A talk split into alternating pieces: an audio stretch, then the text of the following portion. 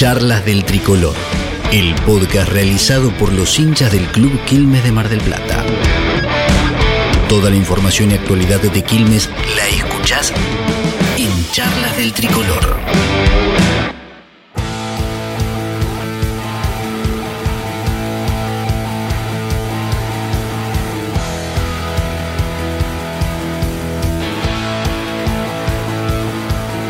Hola, bienvenidos. Acá estamos de vuelta. Tercer episodio de Charlas del Tricolor. Acá lo estamos arrancando para repasar lo que fue esta primera burbuja que tuvo que atravesar el cervecero. Y acá estamos para, obviamente, hacer un pequeño eh, análisis de lo que estuvimos viendo con este cervecero que tuvo paridad en, este, en estos cuatro duelos.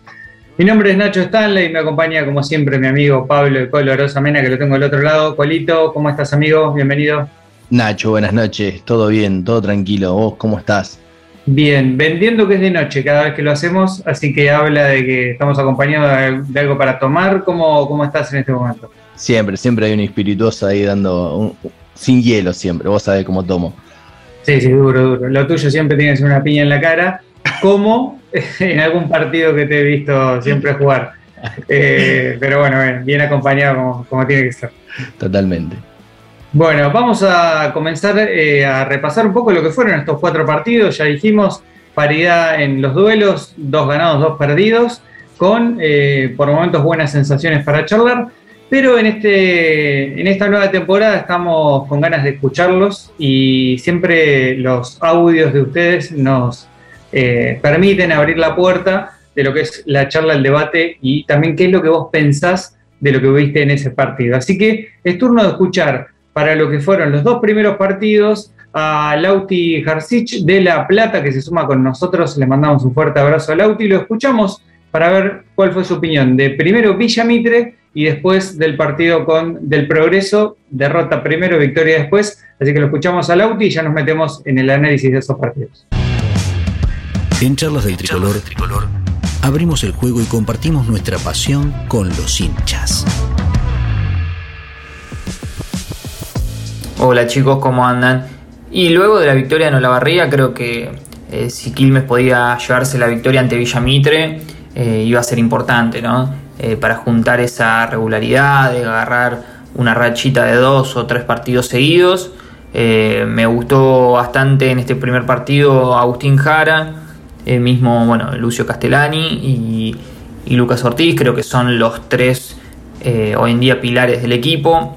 Eh, si bien también está Facundito Gago o, los chicos que pueden ir eh, acomodándose, esto también se va a dar con más roce, con más partidos. jugamos ante un equipo que son prácticamente el mismo equipo del año pasado, que tuvieron una o dos bajas, pero bueno, eh, lo importante de esto es que siempre dimos pelea desde el primer minuto hasta el último. Eh, si bien tuvimos altibajos durante el, partido, o sea, el equipo se mostró bastante concentrado y eh, creo que tenemos carácter para afrontar una buena temporada, ¿no?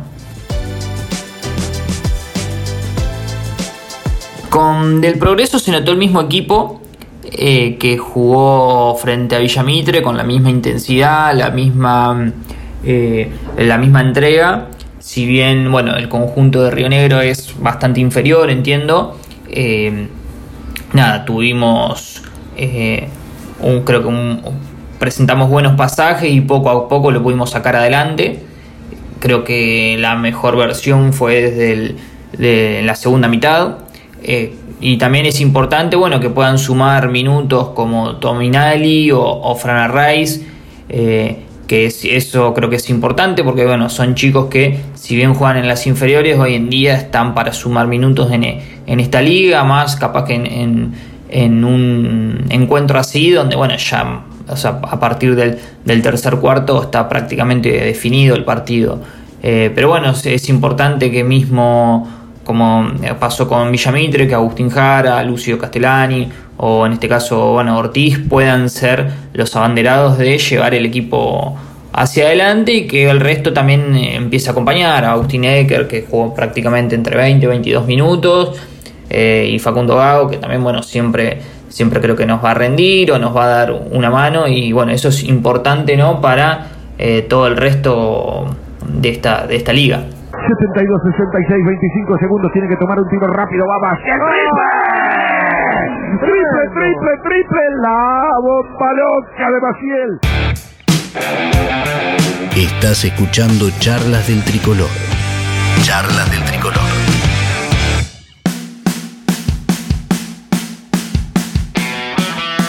Hasta ahí entonces el resumen de Lauti, la verdad, buen resumen hay que decirlo, buen análisis que hace estos dos primeros partidos. Recordemos, eh, victoria ante Villamitre 75-71, perdón, derrota 75-71 y victoria frente a Del Progreso 78-58. En, agregando un poco a lo que decía Lauti, hay dos cosas que me gustaron. Primero, eh, la presencia de Jara en el goleo, siendo el máximo anotador en los dos partidos. Y en relación al conjunto, eh, me gustó mucho lo que fue el, trabajo defensivo que se hizo. Hubo momentos en los cuales obviamente fueron complejos los partidos. Villamitre es un rival un poco más duro, ya conocemos, con, más años de experiencia como equipo, pero eh, el equipo fue sólido en los dos, mostró eh, buenas alternativas y me dejó buenas sensaciones, más allá de haber perdido uno ahí sobre el final, pero buenas sensaciones de, de estos dos. ¿Cómo lo viste vos? Sí, sí, sí, fueron partidos, principalmente el de Villamitre, un partido muy parejo, muy duro, lo que hablábamos en, el podcast previo, eh, era lo que esperábamos, eh, con un Gutiérrez controlando el partido, haciendo todo a, su gusto, sabemos que es, un base de muy buen nivel y bien acompañado por el resto de los jugadores que tiene. Eh, por momentos Quilmes tuvo algunos errores sonso o algunas malas decisiones y, y, creo que se le escapó por pequeños detalles, ¿no? Y que Villamitre los pudo aprovechar mejor por esta cuestión que estás diciendo vos, de conocimiento, de jugar tanto tiempo juntos, que, logra que algunos detalles o errores se corrijan rápidamente y, aprovechar las debilidades a veces o los momentos, las lagunas del rival que por momentos Quilmes tiene muchos momentos o muchos minutos con, esas lagunas largas que nos, que nos tanto nos, nos vuelven locos, ¿no? Sí, es la, desesperación porque por momentos parece no encontrar el, ritmo de juego, no parece encontrar el aro o, las alternativas como para poder defender y sostener ese mal momento en el aro propio, pero eh, creo que sentí o tuve la sensación de que por momentos el, equipo eh, pudo sostener esos baches que, que recién hablábamos Tal vez un poco la, cuestión de la rotación que tanto nosotros reclamamos, porque vemos en los chicos la, posibilidad de sumar minutos de descanso para los titulares, pero además minutos buenos. Eh, Abu está teniendo un arranque de temporada realmente bueno. Eh, Tommy Nali está teniendo minutos que el año pasado no tuvo. Entonces, creo que esas cosas se van notando en el equipo y mientras se les dé confianza, eh, creo que van a ser fundamentales para la energía y el cambio de cabeza en esos minutos en los cuales por ahí te vas de partido y necesitas que alguien te, encauce de nuevo, ¿verdad? Sí, sí, sí. Eh, en ambos juegos, eh, Helpi usó a los 10 jugadores. Todos tuvieron minutos de, juego. Francisco Array, Negrete, obviamente, ya está dentro de la rotación, como, como creo que es el, que toma más decisiones ofensivas en esa segunda unidad que, arma eh, por momentos Helpi el Colito siempre siendo el, base suplente, reemplazando a Gago, reemplazando a Jara. Creo que de, estos dos partidos el, el, debe más grande fue en el tiro de tres puntos, en el porcentaje que, que, no fue muy bueno, tanto en el primero como en el segundo juego. En el primero tiramos un 9.26 para un 34% y en el segundo un 12 de 39. Eh, y en el primero lo que más sentimos fue justamente el, eh, a Lucas, Lucas Ortiz, que tiró un 3 de 10 que, no, anduvo recto, no anduvo derecho para, para el desde tercera dimensión. Sí, un, dato a tener en cuenta, ya lo, charlamos en el podcast pasado, que eh, a mejorar esos porcentajes a futuro porque son las claves para poder sostener un partido difícil o contra un rival más complejo como tuvimos en el tercer partido ante Vietnam.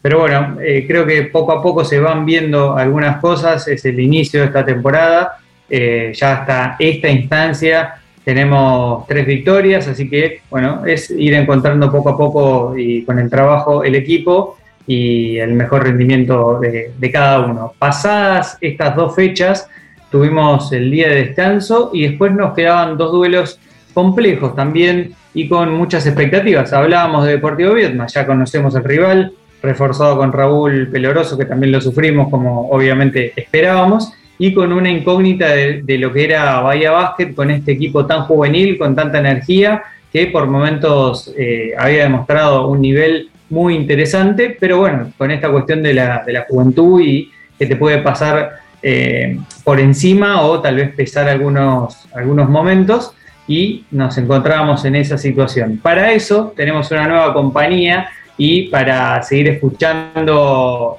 eh, a los hinchas, seguir escuchándolos a ustedes, qué es lo que pensaron, la tenemos a Flor de San Martino desde Pergamino, esta fanática de Quilmes que estuvo en Junín, se metió en la cancha, pudo ver los partidos y nos cuenta las sensaciones que le dejó estos partidos frente a Deportivo Vietma y después a Bahía Básquet para cerrar la burbuja de Junín. La escuchamos a Flor y ya seguimos con el podcast. Hola, soy Flor de Pergamino. El sábado fui a ver Quilmes Deportivo Viedma y el domingo Quilmes Bahía y me gustaría tener unos tips para que el Colo y Nachito debatan en el podcast eh, sobre el primer partido, la ráfaga de 15-0 que nos hacen en el tercer cuarto, eh, algunas fallas que tuvimos en defensas con las rotaciones, el buen ingreso de los chicos desde el banco que siempre suman, un Luca Ortiz siempre a full, poniéndole todo, siendo nuestro jugador destacado. El domingo contra Bahía Basket, yo no había visto Bahía Basket, no sabía con qué me iba a encontrar y no sabía cómo iba a estar el equipo después de haber perdido sobre el final el sábado. Y la verdad que entraron a comerse la cancha, defendieron muy bien, atacaron muy bien, los chicos que entraron del banco jugaron muy bien, un Lucas Ortiz encendidísimo, una mano en un momento era triple un lado, triple del otro. Supimos saber, sacar ventaja y poder mantenerla durante el partido. Hasta ahí la palabra de Flor. Gracias, Flor. Beso y abrazo grande a la distancia y gracias por compartirnos este resumen de estos partidos frente a Vietma y a Bahía Basket. Decir entonces que eh, fue derrota ante Vietma 82 a 86 y victoria ante Bahía 92 a 56. Eh, sumado un poco, sumándome a lo, a lo que decía Flori, abriendo la, puerta a este debate, casualmente es algo que nos está pasando a todos, ¿no, Colito? Esto de encontrar esos baches que eh, Quilmes se va mucho de partido, a veces puede ser mm, un par de minutos, a veces casi un cuarto entero. Eh, hacía mención Flor en, en, el audio de estos 15, bueno, en realidad fueron 12 puntos consecutivos de, del rival, hace que también provoque que Quilmes tenga que tener esas ráfagas, Quilmes eh, compensa eso con un 9 a 0. Un poco lo hablabas vos, Colito, el, podcast pasado, que decías que también tiene que ver un poco con la categoría, tiene que ver con que es la dinámica del básquet hoy en día, de, la mentalidad o de los equipos con los que te encontrás, pero evidentemente es, es un punto a tener en cuenta porque puede eh, marcar una diferencia o puede marcar el resultado final de un partido, ¿verdad? Sí, sí, sí. Y fue un partido parejo, un partido palo y palo, obviamente con, un, con el equipo que, creemos que es el favorito en cuanto a nombres, ¿cierto? Eh, por ahora también es el único invicto. Entonces, eh, dentro de las posibles derrotas que podíamos tener, era lo que habíamos dicho, que se podía se podía dar. Pero la verdad que Quilmes hizo un muy buen partido, con muy buena rotación. Eh, y por momentos eh, creo que ese fue el momento clave nada más donde, donde pasó, donde, donde Vietma pudo meter ese parcial de 12-0, estando abajo, pasando al frente y ya pasando a controlar el juego con un Raúl muy encendido que, costó dominarlo. Sí, me hizo acordar, no sé si te, te pasó a vos, en el partido me hizo acordar a, al que tuvimos en el inicio de la temporada pasada, cuando arrancó la burbuja en, Carmen de Patagones y jugamos eh, frente a Vietma, teniendo esa sensación de decir, uy, vamos a tener un partido muy complejo y Quilmes, si mal no recuerdo, creo que perdió 98-92, fue un goleo altísimo y Quilmes hizo un partido espectacular, se escapó sobre el final, muy parecido a lo que pasó el otro día, ¿verdad? Sí, sí, sí, es esa cosa de que contra rivales fuertes se potenciaba el equipo, encontraba mejor juego, mejor volumen y contra rivales de menor jerarquía creo que se relajaba demasiado y terminaba perdiendo partidos que no, debía. Por lo menos en esta burbuja se dio la lógica de los rivales débiles o de menor jerarquía, eh, ganarle con mucho aplomo, con muy buena diferencia, con mucho margen, eh, marcando la categoría de los jugadores que tiene Quilmes. Eh, para la categoría y para el nivel del básquet argentino en este momento, ¿cierto? entonces, creo que eso es un saldo positivo. Y los dos partidos que, que eran los difíciles, Villamitre y Viedma, Quilmes estuvo en juego peleándola hasta el, hasta el último minuto, que eso es, muy importante. Seguro, 27 de Ortiz en este partido, que en los dos primeros había estado ahí con 10 y 11 puntos, eh, encontró el tiro, eso que vos recién remarcabas, y también apareció Facu que siempre eh, es una alegría tenerlo dentro de los goleadores con 14 puntos buen partido de Quilmes pese a la derrota, motiva. Ver esas, esas derrotas son las que decís, ok, hay material, hay trabajo, vamos para adelante que hay mucho por, conseguir. Día siguiente sin descanso en estas burbujas que son realmente muy duras. No habían pasado 24 horas que tuvo que jugar frente al equipo que, eh, bueno, tantas expectativas teníamos respecto de que íbamos a encontrarnos físicamente, porque era el último y el que más nos iba a exigir y sin embargo Quilmes mostró una jerarquía espectacular. 92-56 decíamos la victoria, pero más allá de eso, sufrió por pequeños pasajes esta, eh, esta energía de los chicos del equipo de Bahía, pero sin embargo Quilmes la, supo llevar eh, bien, eh, los momentos en los cuales tuvo que aparecer el equipo estuvo, otra vez Ortiz con 22 en este caso y Negrete otra vez teniendo una buena burbuja con 16 los goleadores eh, y lo que remarcábamos al principio, esta cuestión de darle tiempo a los juveniles, eh, Abu Secker, eh, uno de los mejores, de, los mejores partidos que, lo he visto también, con 12 puntos, Tommy Nelly con 9. Bueno, la verdad que se vio una linda versión de Quilmes con muchos minutos para todos y fundamentalmente cerrar esta, esta serie de cuatro partidos con victoria. Creo que dentro de eso fue lo que más pude destacar y, más me gustó del equipo. Sí, sí, sí, totalmente, comparto nada, el Quilmes lo, superó en todas las áreas, pudo rotar al equipo, jugaron todos muchísimos minutos, tanto Tommy Nali como Francisco Arraiz, eh, ni hablar Agustín y, el Colitos. La verdad que fue un partido redondito en todas las aristas. Eh, se mantuvieron muy buenos porcentajes que ya se habían logrado eh, en el partido de Viedma y se pudieron mantener en este partido también. ¿Tenés eh, estadísticas de los tiros, por lo menos a distancia, que, tuvimos en estos dos para hacer un comparativo con lo que pasó con Villamitre de Progreso? Y mira, en tiros de 3 con Vietma tiramos 8 de 17 para un 47% y contra Bahía Vázquez tiramos 11 de 25 para un 44%. Bueno, bueno, ya son porcentajes que van, van tomando otro color, van siendo y arriba reales. ¿viste? De un, pasamos de un 30 y un 34, a un 40 y un 44, un 47 digo, la verdad que muy bien. Lo que sí estuvo muy bien, que se mantuvo casi todos los partidos, el porcentaje de dobles anduvo 55% eh, aproximadamente en los cuatro juegos. Bien, ahí tenemos entonces este pequeño resumen de lo que fue la burbuja de Quilmes eh, en Junín. Nosotros vamos a hacer eh, un breve corte para ya meternos en lo que va a ser el próximo partido este viernes 5 de noviembre frente a Estudiantes de la Barriga, que vamos a hacer el análisis de lo que se viene para el cervecero que sigue en carrera, sigue en esta Liga Argentina y con gusto nosotros lo repasamos partido a partido en estas charlas del tricolor. Breve pausa y enseguida estamos de vuelta. Sigue Eric Flor, busca el hueco, el lanzamiento para ¡Oh! tres, triple, triple, triple, triple, triple, otro milagro de Flor. Estás escuchando charlas del tricolor Charlas del Tricolor. Bien, estamos de vuelta para el segundo bloque de estas charlas del Tricolor. Colito, turno de hablar del próximo rival de Quilmes que va a ser en Mar del Plata y frente a estudiantes de Olavarría este viernes 5 de noviembre a las 9 de la noche. ¿Qué tenemos que saber del próximo duelo del Tricolor? De Olavarría ya es el partido de vuelta por el grupo Eh, recordá que le ganamos el primer partido eh, de visitante, el 79-75. Ellos vienen de participar también en el Intergrupos en Junín, ganando tres partidos de los cuatro que disputó, solamente perdiendo con Vietma, que ganaron al Progreso, a, Villamitre y a Bahía Basket.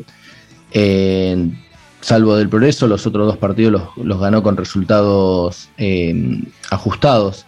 Así que vamos a ver qué, qué, sucede, ¿no? Sabemos que es un equipo duro, que es un, rival con muchas alternativas, que no es fácil y, que nos va a dar un dolor de cabeza. Eh, con respecto a la tabla, tenemos eh, en la conferencia sur, en el grupo D, que es el que está participando Quilmes, está Gimnasia La Plata primero, con 7 jugados, 5 ganados, 2 perdidos. Estudiante la Barría tiene 4 ganados, 3 perdidos. Quilmes 3 ganados, 4 perdidos y ciclista 2 ganados y 5 perdidos. Recuerden que el ganador del grupo pasa al Super 8 de esta primera etapa de la Liga Argentina. Bueno, vamos poco a poco y paso a paso entendiendo lo que es este torneo. Mientras tanto, aquí el mes eh, le toca otra vez este duro rival que nos dio la primera alegría, así que esperemos que este viernes a partir de las 9 de la noche en el Polideportivo Mar del Plata tengamos eh, una nueva victoria. Recordamos, los socios, el costo de la entrada son 400 pesos, los no socios 500, muy accesible para que podamos ir, a alentar y hacernos fuerte de local, que es lo que necesitamos. Nosotros, obviamente, a partir de este resultado, también vamos a estar acompañando con el análisis para lo que fue este nuevo partido del tricolor y obviamente los invitamos a eh, compartir eh, cualquier pensamiento, cualquier idea, cualquier opinión que les vaya surgiendo de eh, estos partidos, así vamos interactuando un poco y conociendo también la opinión de todos para lo que es el desarrollo de Quilmes en esta nueva temporada. Polito, las expectativas todas puestas en tener un buen partido para este viernes, ¿verdad? Sí, sí, sí, poder quedarnos con la victoria nos, nos haría muy bien, ya empatar el, y quedar arriba de estudiantes y, empezar a acechar a, gimnasia, ¿cierto? Sí, totalmente, totalmente. Es eh, el paso a paso que va generando confianza en el equipo y también en nosotros, así que esperemos que tengamos un gran partido este viernes. Amigo, abrazo grande y nos encontramos el próximo episodio. Claro que sí, amiguito, cuídate. Amigos, eh, gracias como siempre por eh, este ratito, por acompañarnos, hacer un poquito más grande la familia de Quilmes compartiendo el episodio. Los invitamos también a que a través del Twitter de la filial Milton Bell hagan eh, llegar sus comentarios y opiniones, no solamente del podcast, sino de cada actividad que tiene Quilmes en esta Liga Argentina. Nosotros les dejamos como siempre un abrazo quilmeño grande y nos vemos el próximo episodio. Charlas del Tricolor.